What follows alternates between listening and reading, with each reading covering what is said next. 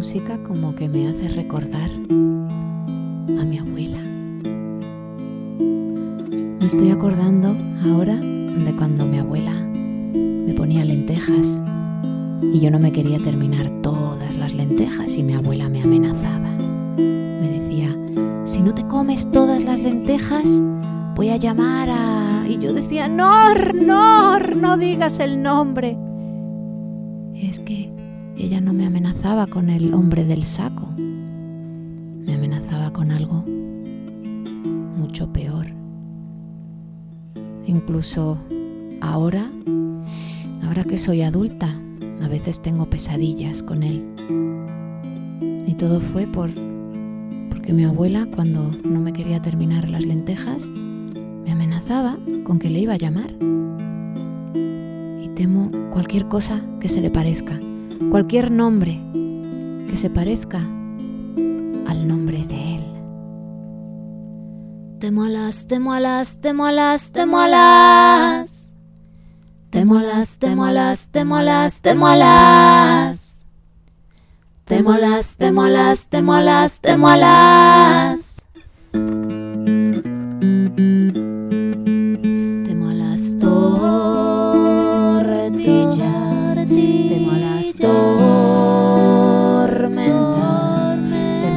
Malos torpedos y a las torticolis.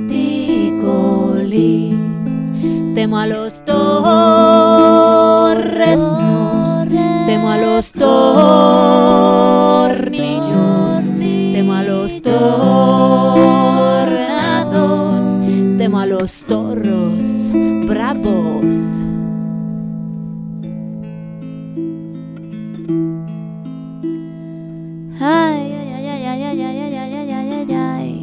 Abuela, qué cosas me decías. Menos mal que me diste también un buen consejo. En un sueño una noche te me apareciste y me dijiste, anda niña, no tengas miedo. Y para no tener miedo, no tengas frío, porque el miedo está muy ligado al frío. Así que si quieres no pasar miedo, ten encendido el. Si te encuentras a Thor, ten encendido el radiador. Or, or, viene Thor, Thor. Si te encuentras a Thor, ten encendido el radiador. Or, or, viene Thor, Thor, Thor. Porque si no te morirás de frío al escuchar de pronto sus rugidos, al descubrir que ha desaparecido su martillo.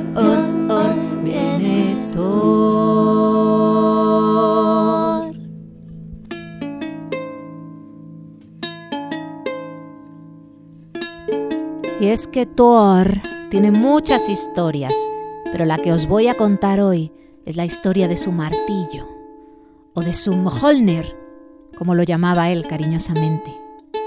Pues resulta que su Mjolnir tenía el poder de convocar a las tormentas, el poder de demoler montañas y el poder de regresar a su mano cuando lo lanzaba lejos. Así, de esta manera, no tenía que estar preguntando a todo el mundo, oye, ¿has visto mi martillo? ¿Dónde está mi martillo si lo había dejado aquí encima? Porque es que Thor era bastante despistado. El martillo fue un regalo de cumpleaños que le hizo Odín a Thor cuando Thor cumplió 18 años. Odín. Ah, pues Odín era el Dios de todos los dioses vikingos.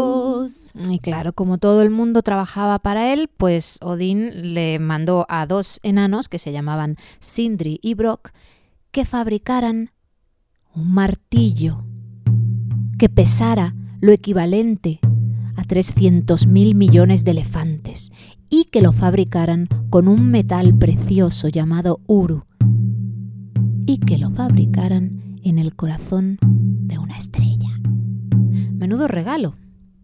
Y Odín, para asegurarse que Thor usaba el martillo con responsabilidad, porque Thor, además de despistado, era un poco alocado, pues le añadió un conjuro para asegurarse de que sólo aquel que fuera digno del poder del martillo pudiera empuñarlo. Y mandó escribir estas palabras sobre el mango del martillo. Sólo aquel que sea digno del poder de este martillo podrá empuñarlo. Hasta aquí, todo bien. Thor tenía un juguete nuevo y se pasaba el día aplastando alguna que otra montaña, cuando por ejemplo quería pasar al otro lado y le daba pereza subir y bajar, o lanzando algún que otro rayo cuando perdía al parchís. Pero había alguien en la sombra que no soportaba que Thor tuviera un martillo y él Nor. Ese alguien era su hermano, Loki. Es que Loki había llegado a la familia mucho después que Thor. Loki fue un pequeño bebé al que abandonaron los gigantes del hielo, porque era demasiado pequeño y no lo consideraban digno de ser un gigante. Odín, el dios de todos los dioses vikingos y el padre de Thor, salió a pasear una mañana y se encontró al bebé abandonado. Se apiadó de él y decidió adoptarlo. Y así fue como Thor y Loki crecieron juntos y como buenos hermanos jugaban juntos, dormían juntos, corrían juntos y se peleaban juntos. Pero, desde pequeño Loki sabía que él no era igual que Thor. Para empezar, Loki no tenía los mismos ojos que Odín y Thor sí, ni la misma fuerza que Odín y Thor sí. Pero lo que más le repateaba a Loki era saber que Thor sería el heredero de Odín. Y él no, él no, él no, él no, él no, él no, él no, él no, él no.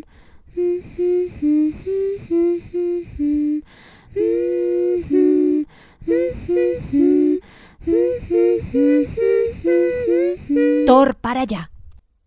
Le tenía que gritar Odín cuando empezaba Thor a cantarle esta canción a Loki enseñándole su martillo. Y es que el día en que le regalaron a Thor su martillo, Loki fue a escondidas a jugar con él. Lo cogió y leyó lo que Odín había mandado escribir en el mango. Eso de solo aquel que sea digno del poder del martillo podrá empuñarlo. Y Loki, que quería ser más digno que Thor, lo empuñó. Pero no pudo con el peso Acordaos que pesaba lo equivalente a 300.000 millones de elefantes. Se le cayó en el dedo gordo del pie y se tiró al suelo, se agarró el dedo y gritó, gritó con todas sus fuerzas. ¡300 mil millones de elefantes sobre mi dedo gordo! Y en estas estaba gritando cuando se dio cuenta que detrás de su enfado realmente había mucha tristeza porque no quería ser Loki, no quería ser él, quería ser otro.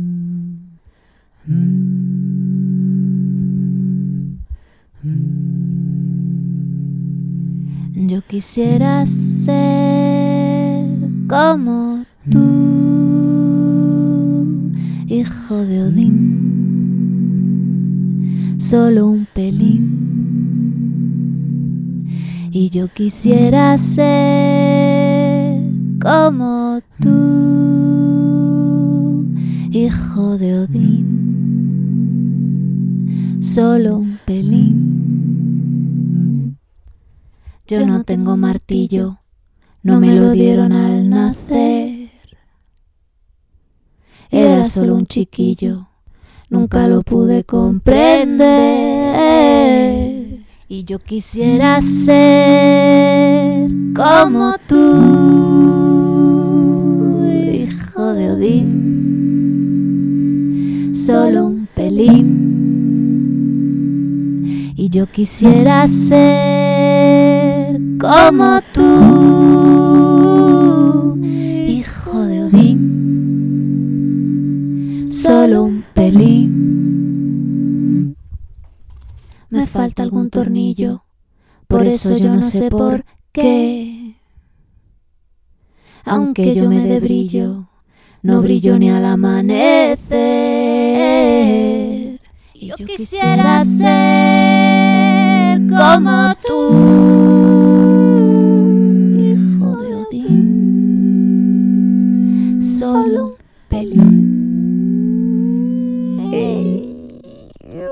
Y decidió Loki hacer lo único razonable que se puede hacer cuando uno se siente tan celoso.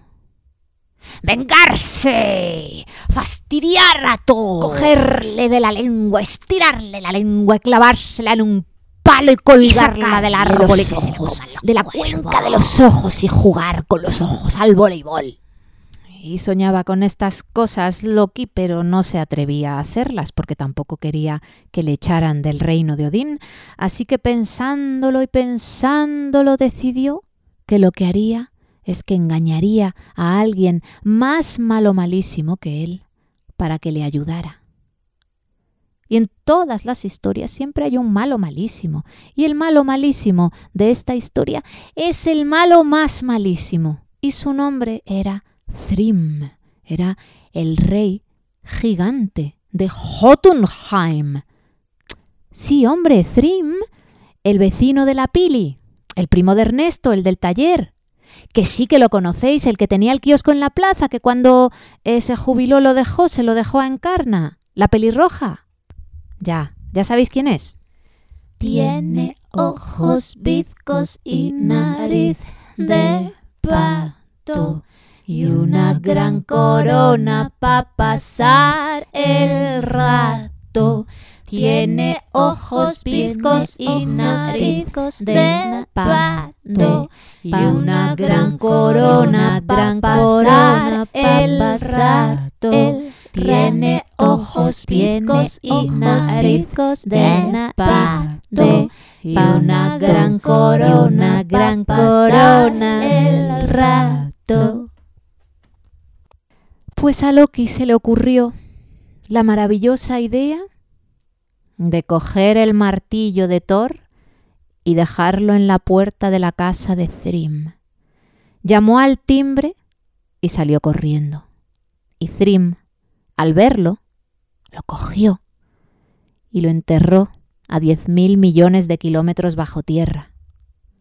Acto seguido, cogió Thrym su teléfono móvil y le mandó un WhatsApp a Thor que decía lo siguiente.